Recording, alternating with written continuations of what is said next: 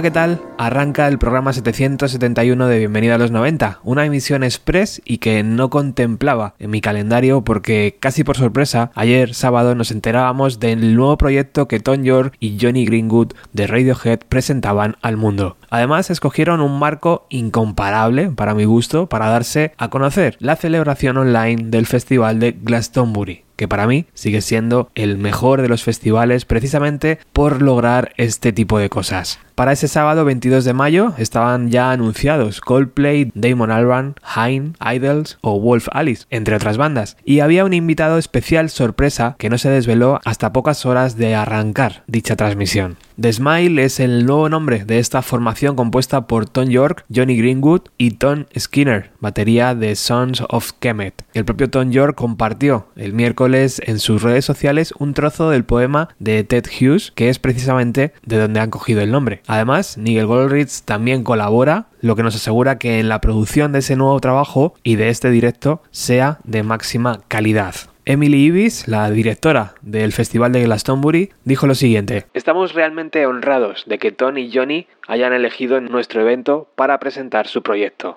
La retransmisión arrancó a las 7 de la tarde, hora británica, y se alargó a más de 5 horas de música en vivo. Las entradas tenían un precio de 23 euros y ante los problemas que el festival tuvo para canjear los códigos, decidieron abrir la actuación a todo el mundo. Escuchamos The Smoke.